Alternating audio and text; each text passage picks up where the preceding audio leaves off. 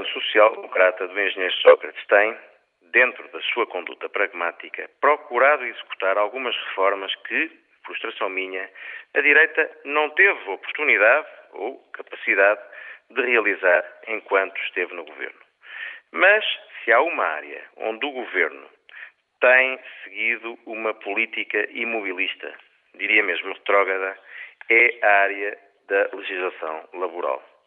Em bom rigor, há sinais de que a minimalista revisão laboral produzida pelo Dr. Balão Félix e que tanto custou a implementar, pode sofrer recuos importantes com novas rigidificações da contratação coletiva e a proibição das grandes empresas procederem a reestruturações pessoal com o acesso destes ao subsídio do desemprego.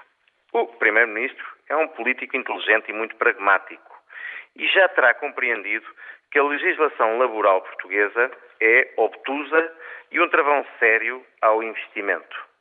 Mas o Governo lançar uma discussão sobre flexi-segurança no mercado laboral, no preciso momento em que o mesmo Governo, a 3 de novembro, acaba de aprovar legislação que retira a pouca flexibilidade que as grandes empresas dispunham para se reestruturarem, impedindo precisamente o acesso à segurança mínima, isto é, ao subsídio de desemprego dos trabalhadores dispensados, é um discurso contraditório e com efeitos contraproducentes.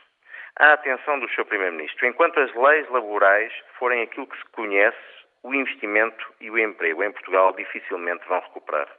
Esta é uma área onde, mais do que ouvir o seu Ministro do Trabalho, o seu Primeiro-Ministro devia escutar e pôr-se de acordo com PSD e CDS.